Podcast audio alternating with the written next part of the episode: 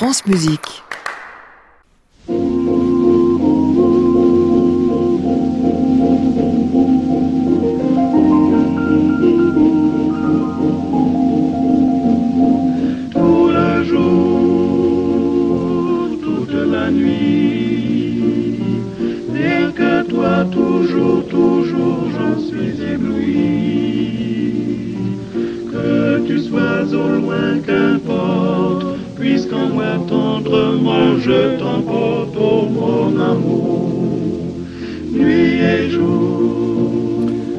Bonsoir à tous, bienvenue dans le Classic Club sur France Musique tous les soirs de la semaine 22h en direct depuis l'hôtel Bedford à Paris au 17 rue de l'Arcade et par internet francemusique.fr jusqu'au bout de la nuit en passant par le chapitre Classic Club. Nous allons parler ce soir, je l'ai dit en ouverture, de musique d'aujourd'hui et de musique ancienne autour d'une voix, le contre-ténor dont on ne dira jamais accès. C'est une sorte de création du XXe siècle, oui, sur modèle, inspiré ou en tout cas rêvé de ce que pouvait être le XVIIe ou le XVIIIe, mais une vraie invention de notre temps. D'ailleurs, des compositeurs, dès le début, écrivirent pour l'un des premiers contre-ténors ou de contre, je sais pas ce qu'on disait d'Alfred Deller. Peut-être que mes invités m'en diront beaucoup sur le sujet. Xavier Sabata et George Benjamin sont mes invités jusqu'à 23h.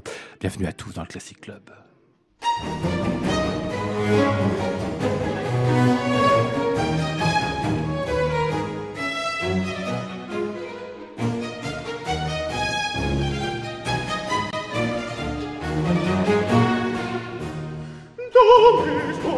Oh,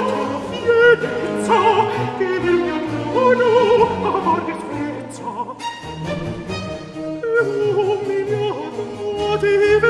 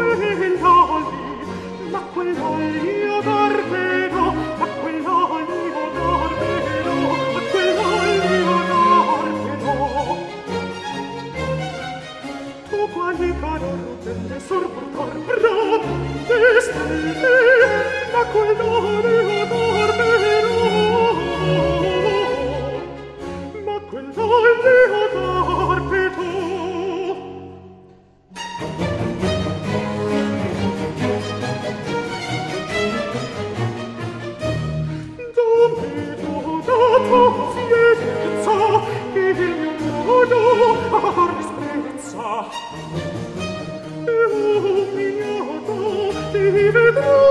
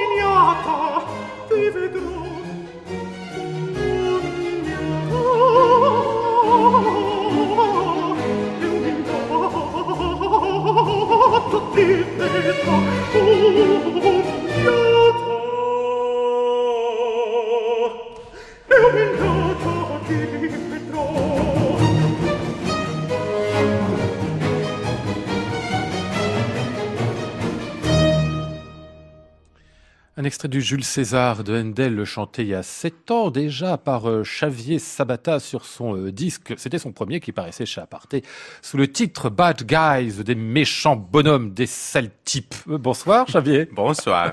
On avait beaucoup parlé de ce disque à l'époque, on en avait parlé ensemble. Puis tout le monde avait causé de cette pochette que vous aviez fait avec une tête dessus, vous faisiez peur aux enfants. Mais c'était nécessaire de faire bah quelque chose comme ça. Pour les bad guys. Ah oui. c'était plus intéressant à chanter les, les, les, méchants garçons que les, que les gentils amoureux, non? Ça a plus de caractère. Oui, c'est ça, c'est plus, c'est plus euh, intéressant parce que, parce que je pense que la vie, le, les héros, euh, ça peut être un peu, un peu tout le temps comme ça. Et, et, je pense que dans, dans, un peu monotone, un, un peu monotone. Ouais. Mais dans, la, dans les, les, mauvais garçons, euh, on peut trouver aussi la vie et, beaucoup de, de, de, couleurs aussi. Ouais. Et puis on n'oubliera pas euh, que vous êtes originaire vraiment du théâtre, vous. C'est-à-dire ah, oui. c'est là que vous avez commencé plus qu'à l'opéra. Oui, hein. oui, c'est ça, c'est ça. Je viens du, du monde du théâtre. Alors pour moi, c'est, je trouve qu'il y a beaucoup plus de, de théâtralité dans, dans, pas tout le temps, mais dans la, la musique baroque, parfois c'est plus, c'est plus facile de, de, de, trouver la théâtralité dans, dans les mauvais euh, rôles. Mmh. Et, et je trouve aussi que euh, on n'a pas on n'a pas fait la justice euh, dans ce, personnage parce que on, tout le temps on dit que ça c'est méchant et l'autre c'est l'héros. Et je pense que c'est tout, tout, tout c'est pas blanc ou noir. Il y a beaucoup d'autres couleurs de, dedans. Ah, un méchant est peut-être un héros qui a pas eu de chance. Oui, c'est ça. c'est ça.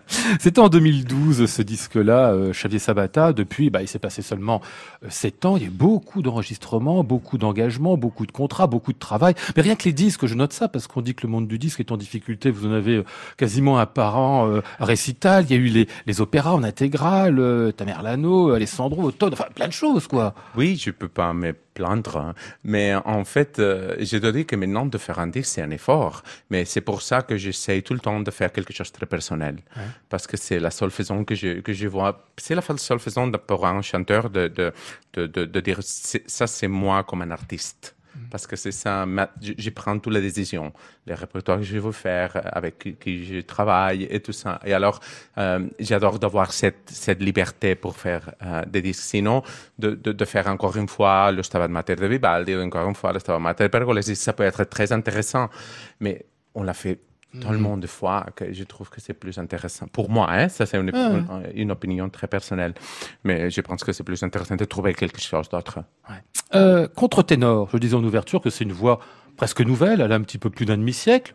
J'exagère Um, oui et non. Uh-huh. Parce qu'en fait, à l'époque, on doit dire que les contre-ténors, on, on, a été ensemble, on a été, on a été ensemble avec les castrats, allez, tous ensemble. Mais normalement, les contre-ténors, ils sont sont restés tout le temps à l'église ouais. et les castrats ils ont chanté à l'opéra mais euh, on connaît qu'une fois Handel il a utilisé un contre-ténor pour chanter l'opéra parce que les, les castrats il était mal, malade alors c'était après après de ça que on peut dire que c'est le début, non, mais le début c'est le XXe siècle et c'est avec Alfred Delle, bien sûr, que tu, tu as dit, il a inventé tout ça, il a ouais. réinventé tout ça. Il a réinventé une voix véritablement. Et c'est très drôle de voir de quelle manière finalement depuis Alfred Deller, ça a beaucoup évolué. Il y a des tonnes de voix de contre-ténor qu'on peut appeler comme ça d'ailleurs.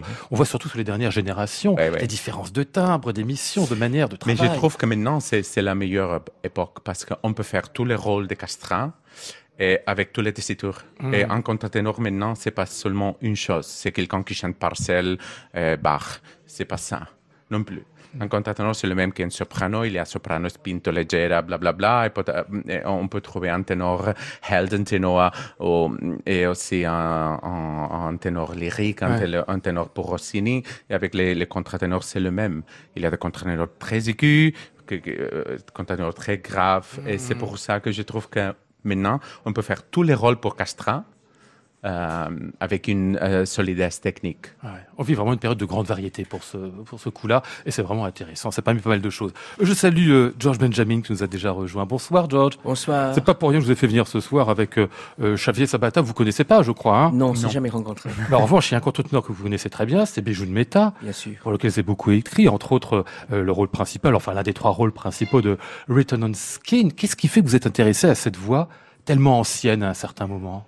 Je ne trouve pas que ce soit ancienne. Même, je ne crois pas qu'une que, voix peut, peuvent être ancienne. C'est même très moderne. Je trouve la voix d'un contre-ténor extraordinaire. Mais je dois dire que l'idée de, de, de, le première idée de d'utiliser, de, demander un contre-ténor pour Written on Skin, c'était pas mon idée. C'était l'idée de Bernard Faucroul, Oui. euh, qui était directeur du Festival d'Aix et qui lui, lui, il, a eu cette idée qui a fait plaisir à la fois à Martin Krim qui a écrit les, le, le texte et moi. Mais je trouve. et Alors, j'ai tout de suite après on Skin, j'avais écrit une deuxième pièce avec contre-ténor, car je trouvais cette voix beaucoup de beaucoup de possibilités. Dans la deuxième pièce, j'avais mélangé la voix de contre-ténor contre euh, une chœur de huit femmes. Ah oui. Euh, alors le mélange entre dans la même registre d'une voix d'homme et huit voix de femmes m'a- m'a- m'avait inspiré. Hein, on l'écoutera pas ce soir, mais c'est en effet une très belle pièce aussi. On en reparlera de vos opéras tout à l'heure, George Benjamin, parce qu'il se trouve que dans le mois qui vient venir, on va pouvoir en entendre deux en France, Into the Little Hill, et puis euh, Le Sens, le, le dernier opéra qui sera donné dans quelques semaines à Lyon. Eh ben, retournons quand même à, à Xavier Zabata pour un Tamerlano de Handel.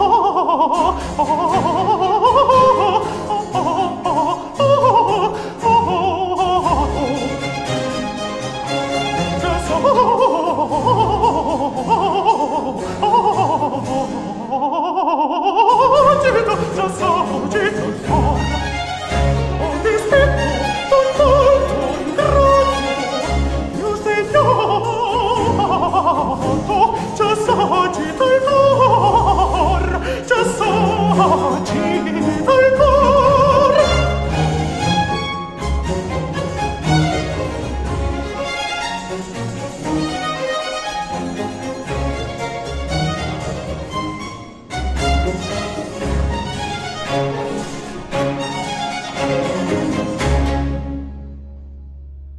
Extrait de Tamerlano de Handel chanté par euh, Xavier Sabata, euh, ici avec Il Pomodoro, dirigé par Riccardo Minassi, un disque paru il y a cinq ans, un grand Tamerlano. Tu en avais beaucoup parlé à l'époque chez euh, Naïve. Je, je me profite, George Benjamin, est-ce que vous considérez que Handel est un compositeur anglais, ou allemand? Anglais. Très bien. Il a vécu la plupart de sa vie chez nous. C'est vrai. Mais il est né en Allemagne, il a, il a beaucoup travaillé Oui, en Italie. Mais la plupart étaient en Angleterre. D'accord, donc il est anglais. vous l'aimez, Handel, en plus, vous aimez bien. Ah, ça Oui, j'admire beaucoup. Surtout, j'admire son, son écriture vocale qui est sensationnelle. Pardonnez-moi, c'est pas un de mes compositeurs de l'histoire de la musique préférée, mais je, je vois qu'il est quelqu'un d'extraordinaire. Ouais, puis il avait un truc de commun avec vous, c'est qu'il connaissait bien les chanteurs et il travaillait avec eux avant de faire les Oui, je, œuvres. je, je sais cela. Ouais. Oui, oui. Parce que c'est important. Il ça. était très méchant avec les chanteurs. Vous aussi, vous êtes méchant avec- Non, Non. j'essaie d'être très gentil. Est-ce qu'il était si méchant que ça en plus C'est la légende, peut-être, non? Je ne sais pas. On sait pas. un compositeur qui est méchant avec les chanteurs, Xavier, c'est pas bien ça. Non, non, mais, mais, mais maintenant, c'est, c'est une époque inc- incroyable d'avoir l'opportunité de travailler avec le compositeur. J'aime beaucoup de faire la musique contemporaine. Et je- je- cette année, je ne fais une à Barcelone, une, une nouvelle production de nouvelle contemporaine. Et on a travaillé avec le compositeur par deux, trois ans avant. Et, et je trouve ça incroyable parce que c'est vraiment qu'on, c'est de, de, de, mettre beaucoup d'énergie ensemble. Et bien sûr, le, le compositeur a toute la liberté pour, euh, pour écrire, mais de, de, trouver le, le, toutes les possibilités que, Ah oui. qu'on peut faire. C'est- Mm. Je trouve ça incroyable. Vous savez que tous les compositeurs le font pas, mais c'est une des particularités de George Benjamin, c'est que vous travaillez beaucoup, George, avec les chanteurs avant même. Hein, c'est ça, pour Oui. y voir avec Barbara Hannigan, avec Stéphane Degout qui m'a raconté ça aussi. Vous avez passé des heures avec eux pour essayer de, de voir ce qu'ils avaient dans la voix, en fait. Ouais. C'est ça. c'est plus intéressant comme cela. Humainement, c'est plus intéressant aussi. Mm. Mais si on n'a pas travaillé avec les chanteurs et on veut écrire pour, pour le chant, c'est un grave problème. Et le chant est une chose d'une infinie complexité et variété de. Il faut travailler avec, le- avec les chanteurs si on, si on veut écrire pour le chant. Euh, Dans le passé, euh, l'époque de Schumann ou de Berg ou de Strauss ou de Debussy Ravel, ils ont écrit énormément de chansons pendant leur jeunesse et ils ont accompagné les, les chanteurs eux-mêmes. Et- Et que c'est la chose de l'intérieur. les traités d'orchestration ne vous donnent rien sur les chanteurs. Il faut, il faut- et d'assister au concert suffit pas. Il faut vraiment les accompagner, il faut les demander des questions et on va apprendre beaucoup. Ça sert si on veut écrire après. C'est un des problèmes aussi de certains compositeurs, enfin vivant aujourd'hui, enfin dans la deuxième moitié du XXe siècle ou au début du XXIe, que souvent ils ont tendance à projeter finalement l'écriture instrumentale sur l'écriture vocale. Ils savent très bien écrire pour ensemble et pour orchestre. Ils se disent que la voix ça va marcher comme ça aussi. C'est pas aussi simple. hein. Peut-être. Ben, mais il y a des exemples fabuleux de la musique écrite pour voix. Par exemple, les, les improvisations de Mallarmé par Pierre Boulez, c'est sensationnel. Ouais. Ça pour le coup c'est très instrumental. C'est vrai, mais moi aussi j'aime bien qu'il y ait un certain euh, euh, fusion de temps en temps entre la voix et les instruments. C'est le rencontre instrument-voix, c'est une chose plein de mystères et plein de possibilités. J'aime pas les séparer de tout le temps. Hmm. Cette rencontre instrument-voix, euh, Chavez Sabata, on en a beaucoup dans le baroque. Quand un instrument soliste Oui. se trouve mêlé à une voix, c'est toujours des, enfin, parfois des passages absolument magiques. Et aussi à l'époque, il y a eu de, de, de compositeurs qui écrit beaucoup à- d'une façon très instrumentale aussi. Vivaldi et toute l'école napolitaine vocale, euh, Vinci, Porpora. Parfois, c'est une composition très instrumentale, c'est presque pour, pour un violon. Et ça Et- peut pas, pas empêcher de faire de la belle musique, Ouais. très chantable. Ouais. C'est ça. Alors, euh, mais c'est vrai et c'est incroyable de- d'entendre un compositeur qu'il parle comme ça, parce que pour nous, le chanteur, quand tu trouves un, un matériel que c'est écrit pour cet mystère que c'est la voix, parce qu'il y a un, un c'est quelque chose, je, je veux, je veux pas dire quelque chose mystique, mais il y a, on, on respire, on, on a l'instrument. Et alors, il y a quelque chose de possibilités de couleurs, d'expression, expressif, que c'est différent d'un instrument. Et alors, de, de, de, travailler sur ça, euh, c'est- pour c'est pas pour euh, euh, parce que j'aime de faire euh, de, de, de, les choses pas très euh, normales si c'est nécessaire. Mais je, je veux trouver tout le temps la, la, raison euh, la raison expressive de ça. Quand vous avez le compositeur en face, ouais c'est facile. plus- oui oui c'est c'est plus facile de faire ça Classic Club, Lionel Esparza, France Musique. On va aller vers votre dernier disque, Xavier Sabata. Il s'appelle l'Alessandro Amante et je traduis Alexandre Amoureux. Enfin, amant, amoureux, ouais, c'est bien ça. Ouais.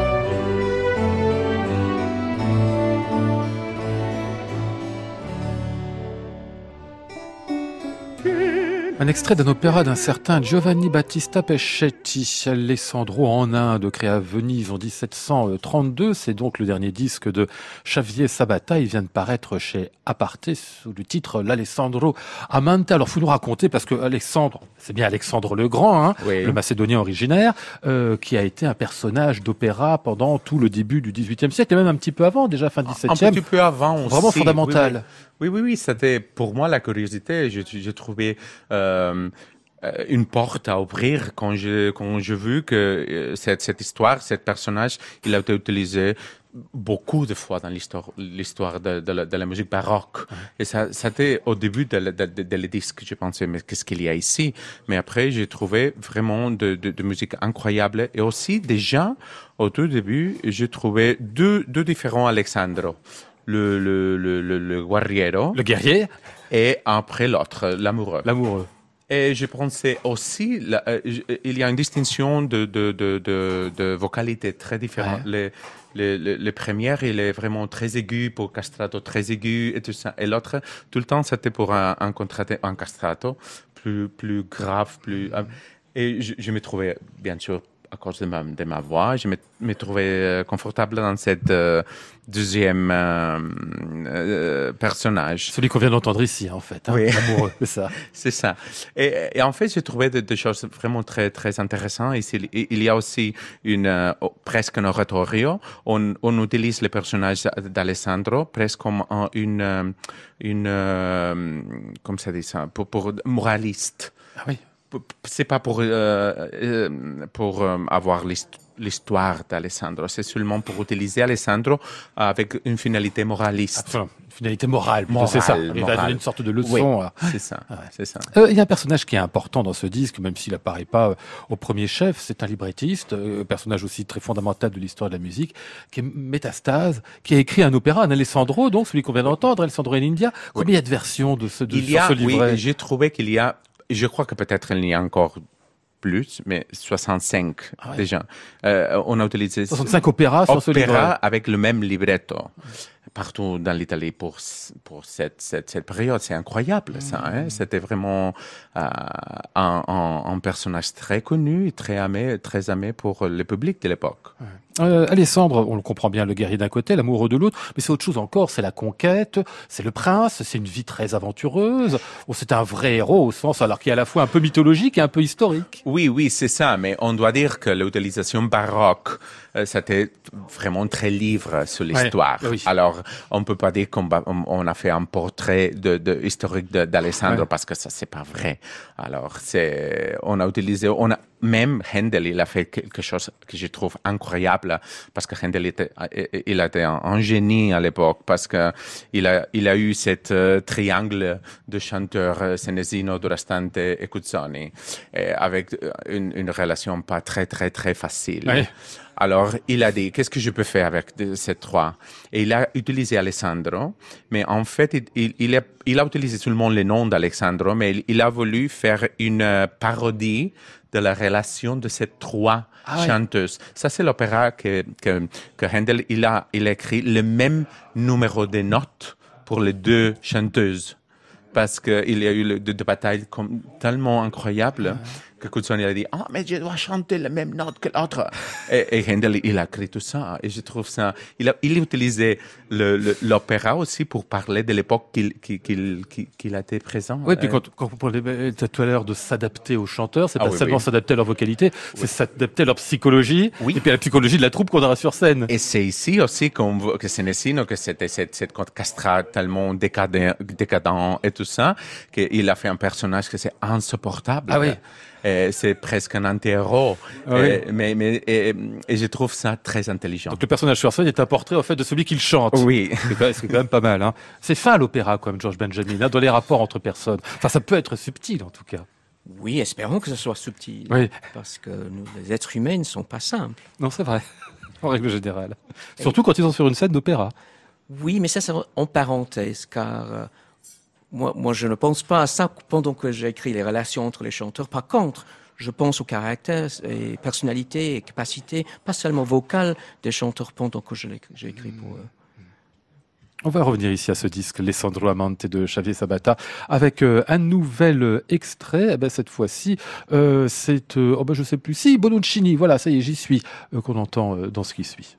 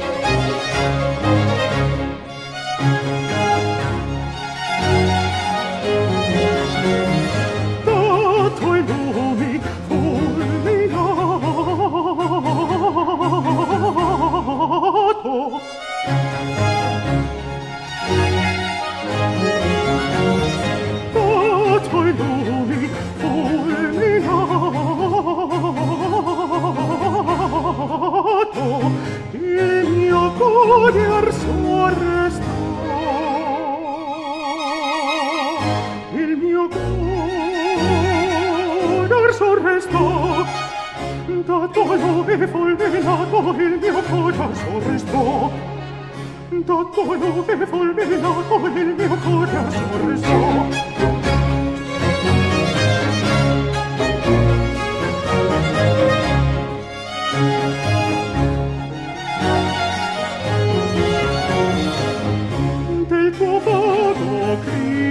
naufrago, epi flute naufrago, ne al porto del tuo sen, giungerai po, giungerai po,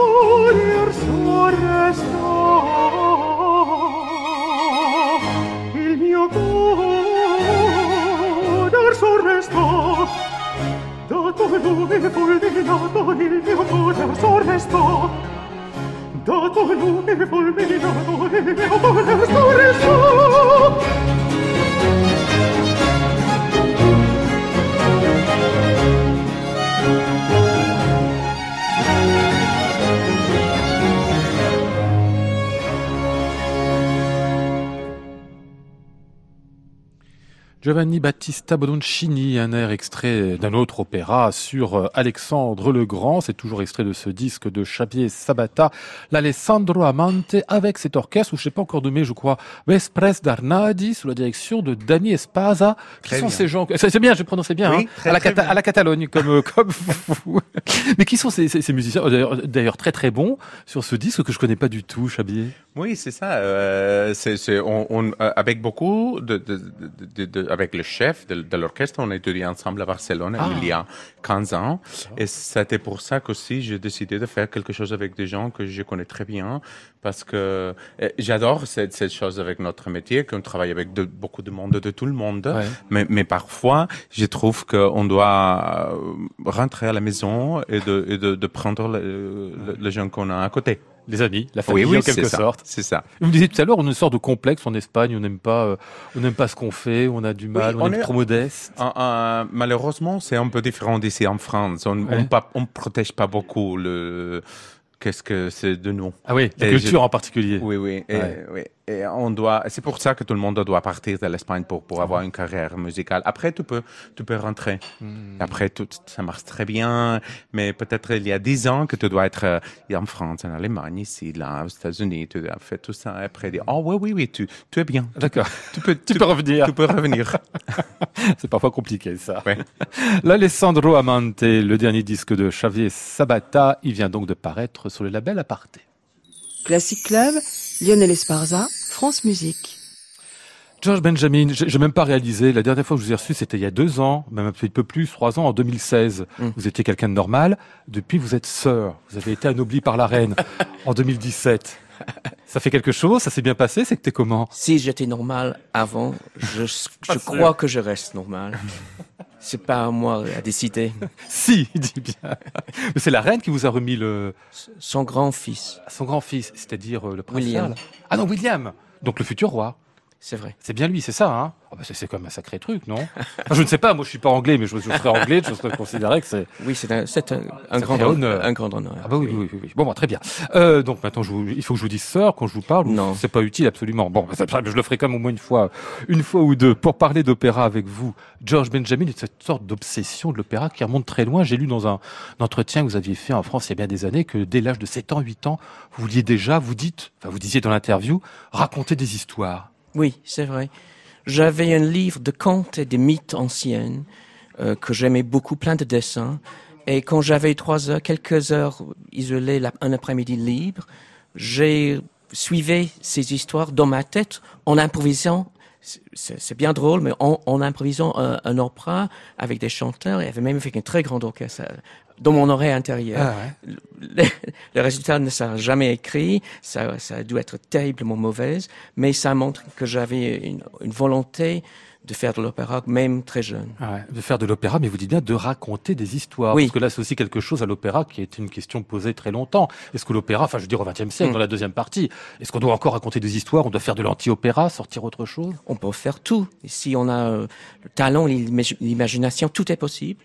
Pour moi, j'ai besoin de raconter des histoires. Et j'ai besoin aussi de ra- ra- raconter des histoires dans une façon inhabituelle, pas que celle du 19e, même du 20e siècle. Et euh, je suis compositeur d'opéra grâce à une chose que j'ai rencontré, l'écrivain anglais Martin Krim, qui a un style très particulier, qui est très musicien et qui a écrit tous les trois textes pour mes opéras jusqu'à maintenant. Oui, parce que vous avez toujours voulu faire de l'opéra, mais il a fallu attendre 40, 45 ans même pour que cette rencontre avec Martin Krimp donne votre premier opéra. Oui, très longtemps. Oui, c'est ça. oui, parce que c'était en 2000, euh, 2006, si je compte bien. Ça faisait, Oui, c'est vous vrai. aviez 46 ans à cette, à cette Oui, création-là. c'est vrai. Comme si vous étiez finalement un peu construit aussi avant dans cette perspective-là, parce que vous étiez devenu un maître de l'orchestre, vous l'êtes toujours, bien évidemment, de l'écriture pour l'orchestre. Et après coup, on s'est rendu compte que finalement, c'était peut-être dans la perspective de dire l'orchestre, oui, mais pourquoi? Pour justement faire de l'opéra, être sur la scène lyrique. Mais presque chaque œuvre que j'avais écrit avant de faire mon premier opéra, j'ai pensé à l'opéra et j'ai pensé cela. Je vais essayer de, de, d'utiliser et d'attaquer des techniques qui seront peut-être utiles pour moi, qui vont se- me servir dans l'avenir si j'ai la chance de trouver un sujet et, et un collègue. Mais vous n'avez pas forcé le sujet quand même, hein, parce que l'attente, elle a été longue de Martin Oui, oui, oui, très long, mais c'était oh, c'est une autre chose. Pour faire un opéra qui dure toute une soirée, il faut beaucoup de techniques variées et contrastées, mais unifiées. Et pour arriver à ce, ce niveau, si, si j'arrive, euh, prend du temps. C'est pas facile. Ouais. Et puis il faut y aller petitement, en prenant d'abord un petit opéra d'une Oui. heure et demie à peu près, avec deux voix seulement. Oui, c'est Ça vrai. simplifie le- les problèmes aussi. hein. On va écouter ici un extrait de ce premier opéra, Into the Little Hill.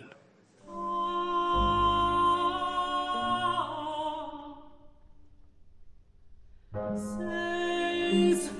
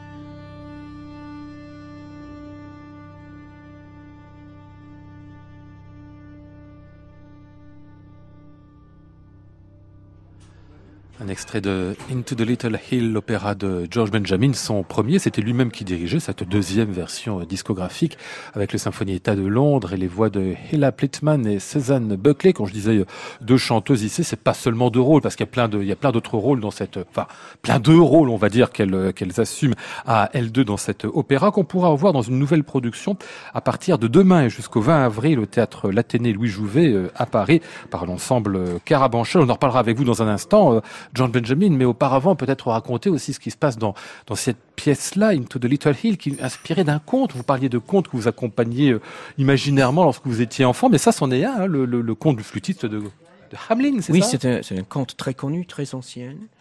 Euh, quand j'avais rencontré Martin Krim pour la première fois, il m'avait demandé de lui montrer une liste que j'avais fait pendant 20 ans de tous les possible opéra pour l'avenir. Ah ouais. Chaque fois que je voyais un, un, film, je lisais un poème, un roman, que je voyais un, un spectacle, et je, si ça m'a plu, j'ai écrit dans ce liste le titre. Et un des titres était la, la joueur de flûte de Homlin. Aussi, quand j'étais à l'école, à l'âge de 14 ans, avec un camarade, j'ai essayé d'écrire un opéra pour enfants sur ce sujet aussi. Ah ouais. Mais c'était jamais joué, jamais achevé, et surtout très mauvais.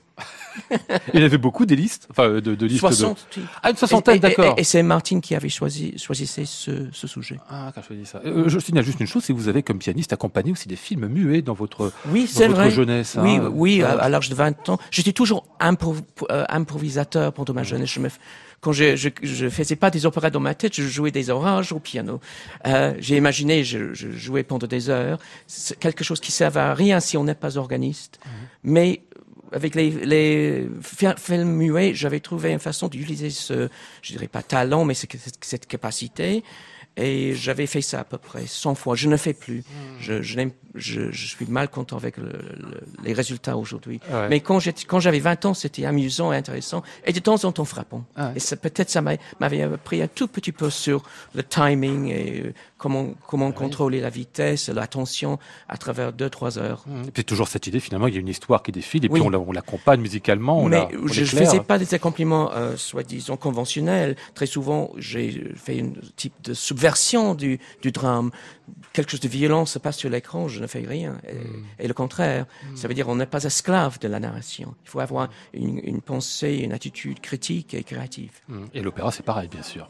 Oui. L'attitude critique, elle se porte aussi sur le conte, parce que le conte du joueur de flûte, on sait bien, euh, un village qui embauche un joueur de flûte pour, euh, parce qu'il y a des rats dans le village, donc il les amène à l'extérieur, et puis on paye, on paye pas le joueur de flûte, donc il va chercher après les enfants. Bon, oui. je, je, résume très, très rapidement. Euh, dans la version qu'on a fait Martin Crimp et vous-même, George Benjamin, c'est ça, mais c'est autre chose, parce qu'il y a une sorte de, de sous-texte politique aussi un peu. Il y a, il y a peut-être plusieurs niveaux. D'abord, c'est pas une narration très simple. Il y a deux, que deux chanteurs. Et il prend beaucoup de rôles.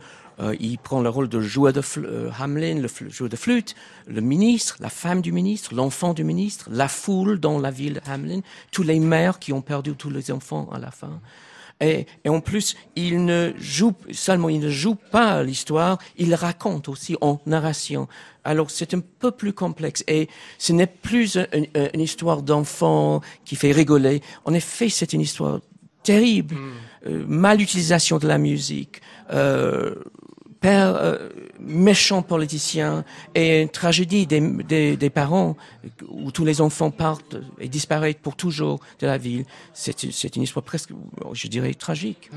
Nouvelle production donc par euh, Alphonse Semin qui dirigera cela, euh, la mise en scène de Jacques Osinski et l'ensemble Carabanchel. Ce sera donc à partir de demain à l'Athénée à Paris jusqu'au 20 avril. Ça s'est fait sans vous, tout ça. C'est une production qui est non, autonome. Je... Ils vous ont demandé de venir quand même. Je hein suis, oui, ils m'ont invité très gentiment. Je suis arrivé ce soir. J'ai assisté à, à, la répétition générale et je suis couru ici juste, Mmh. juste après. C'est bien, on peut y aller oui, alors Oui. Ça va, c'est fidèle, ils sont. On ne sait jamais ce qui va arriver dans, dans une exécution live, mais c'est très prometteur. D'abord pour la musique, dirigée, comme vous avez dit, par Alphonse Semin, un musicien que je connais depuis longtemps, qui est très doué. Mais aussi, j'ai trouvé le, le, le, mise en scène de Jacques Ozinski originel et est bien intéressant euh, et fidèle au texte, mais plein d'imagination. Mmh. C'est bien quand même de voir que, que, que, des jeunes Français là, comme ça, en plus ils travaillent, enfin, on sait comment ils travaillent à l'Athénée, on choisit tout d'un coup de faire un, un, opéra de vous. Euh, enfin, vous dites, vous avez du succès aussi à l'opéra, donc euh, ils peuvent en avoir, mais c'est quand même bien de voir que d'autres personnes, que ceux qu'on a suscités, s'emparent en quelque sorte de votre travail. Hein. Je, je ne pourrais pas demander plus. Bah oui, Je suis très heureux si on, bien sûr, je suis compositeur. Si on joue nos œuvres, ça nous fait du plaisir. Si on, et si on le fait bien, encore plus. Le deuxième opéra de George Benjamin, on va en écouter euh, un extrait, on s'en souvient, c'est Return on Skin. Vous avez d'ailleurs failli chanter dedans, euh, euh, Xavier Zabata, hein, dans, dans Mais le malheureusement, presque. ouais, malheureusement, j'étais pas libre, hein, mais mes, mes, mes liens, euh, euh, c'est, c'est On vous a demandé en fait, lors Ouais, de- ouais, ouais, ouais, parce qu'il y a eu plusieurs euh, Ouais, ouais. une production qui a tourné beaucoup. Béjou de Meta a Oui, créé le rôle originairement, et ben c'est lui qu'on va entendre ici dans le rôle de l'ange qui referme l'opéra.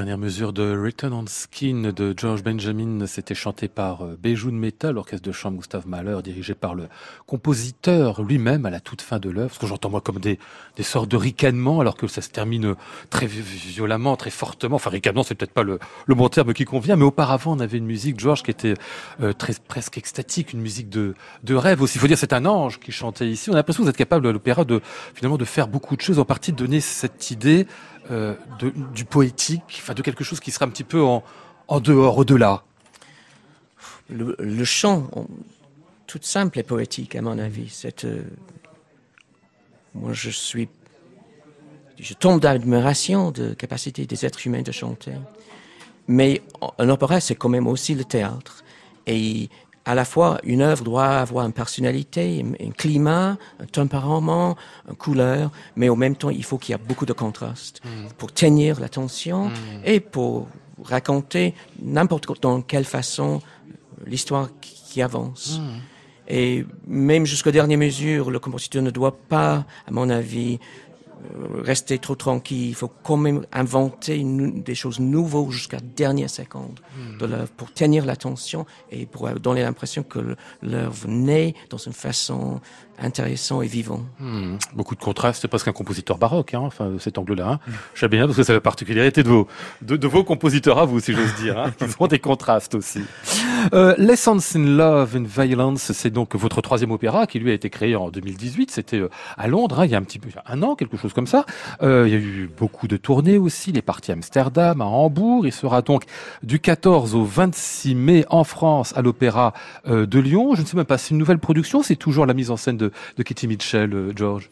Mais euh, il y a un nouvel chef, c'est Alexandre Bloch, jeune français. Ah oui. Qui est le Euh, patron de l'orchestre de Lille, normalement. Exact. C'est ça Euh, il y a une nouvelle Isabelle, la reine de l'Angleterre, et la fille du roi de la France, qui est un, rôle qui a été créé par Barbara Hannigan, mais qui sera repris par Georgia Jarman, une chanteuse américaine que j'aime beaucoup. Au rôle central, celle du roi Édouard II, c'est Stéphane Degout. Ouais, Qui avait déjà créé le rôle. Oui, qui est un chanteur extraordinaire et un acteur extraordinaire aussi. Alors, ce qui est euh, merveilleux dans cette œuvre-là, parce que j'ai pu en, en voir moi, c'est-à-dire très très peu de choses, mais enfin ce que j'ai cru en comprendre quand même, c'est que c'est une œuvre qui est à la fois très humaine, parce que c'est une histoire d'amour, tout bêtement, Mm. mais sur un fond politique. Je vais pas dire que c'est shakespearien, mais on retrouve quelque chose de ça quand même. Oui, et c'est et ça montre un pays où tout tombe. Il y a un désastre, il y a du chaos à cause de la mort, de la mort, et que que la, la, la c'est vraiment sur la relation entre la mort privée humaine, soi-disant, et le- les résultats que ça peut donner dans le monde de la politique et le monde de- des vies des autres. Et euh, c'est une histoire terri- vraiment terrible, mais aussi c'est vrai. Cette fois, c'est la vérité. C'est pas un conte, c'est pas Ah un oui. mythe, c'est vraiment l'histoire. Et notre pays, l'Angleterre, mon pays, est presque tombé à cause de ça. Il y avait une révolution, une invasion. Euh, le roi a été tué, sa femme a pris sa place avec euh, le, Mortimer qui était le directeur de l'armée et son fils, le fils Edward III, s'est vengé contre tout cela et, et heureusement a mis mon pays en ordre après. Mais c'était un mauvais moment pour l'Angleterre. Dit-il d'un air égrillard. c'est un mauvais moment pour l'Angleterre aujourd'hui. Comment vous le non j'imagine. C'est pas l'impression qu'on a. Comment vous vivez-vous ça le Brexit Pas très bien, j'imagine. Vous qui, qui, qui partez beaucoup à l'étranger en plus, qui êtes, qui êtes francophile et pas seulement, qui visitez un J'ai somme confiance considérable que, de que pays. mon pays va se résoudre ces, ces problèmes actuels, mais euh, nous, mais nous, les musiciens, sommes plutôt interna- internationalistes. Oui. Et moi, je suis fier d'être une Européenne et triste que, que l'Angleterre va, que le- les îles Britanni- britanniques vont partir de l'Europe. Ah ouais. Mais on va voir dans l'avenir. Tout n'est pas entièrement clair. Non, non, tu l'as jamais joué. Ah ouais. Bah, je me rends compte tout d'un coup quand même que vous êtes tous les deux sur deux pays qui nous posent un peu question en ce moment. L'Angleterre d'un côté, la Catalogne de l'autre. Vous saviez. Mais on doit entrer ici maintenant? J'espère non. Non, oui, c'est c'est dommage, c'est dommage. C'est un peu triste tout ça, mais c'est c'est pas simple de, de, de, de, ne parler. C'est Oui, pas oui, une question, c'est pas blanc ou noir. Bien sûr. Parce que euh, c'est pas une question de. euh, pour moi, j'habite pas en Espagne il y a presque 20 ans maintenant et je suis international. Je me trouve bien ici, je me trouve bien en la Belgique, je me trouve bien en Grèce. Vous habitez en Belgique, c'est ça hein? Vais en Belgique, oui, oui, oui, oui, oui, oui. Et, euh, mais, mais je me trouve, pa- parfois, je me trouve plus à la maison quand je suis à Caen, que, oh, ça peut être comme ça quand je suis à Glasgow, que quand je suis à Barcelone.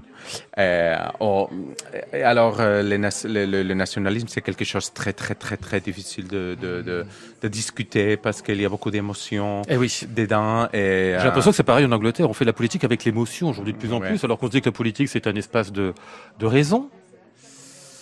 L'être humain a du mal à se Avec la raison. ses, émotions. Oui, c'est vrai. Comme quoi, c'est le sujet de l'opéra, là, encore une fois. hein. Ouais. Oui. Lessons in Love and Violence de George Benjamin, ce sera à voir donc à l'Opéra de Lyon entre le 14 et le 26 mai. Surtout, vous nous avez apporté un disque ce soir, Oui, George. qui est sorti aujourd'hui. C'est ça, c'est une nouveauté absolue. Hein. Et c'est donc l'enregistrement de ce Le Sens dirigé par vous-même.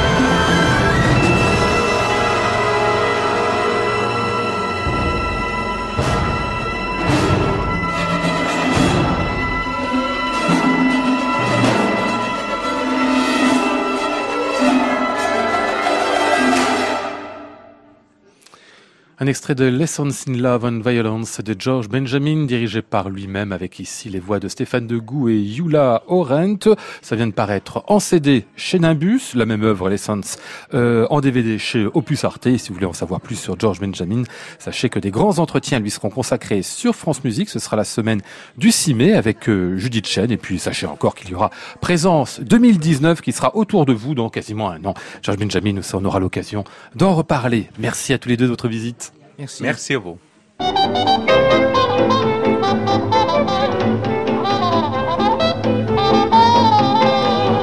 Nous étions aujourd'hui avec Maud Nourri, Flora Sternadel, Antoine Courtin, Hervé Dubreuil et Olivier Leroux. Voici le ciel peuplé de ces moutons blancs. Voici la mer troublée, spectacle troublant. Je vous retrouve demain, jeudi, nous serons avec Xavier Phillips et Idil Birette, d'où le titre à venir de l'émission, Divine Idylle. J'entends la ville qui me dit bonsoir et moi sur le quai de la gare, je dis de mon mieux des mots. Merci à vous Lionel Esparza, on vous retrouve demain comme d'habitude pour le Classic Club. À réécouter sur francemusique.fr.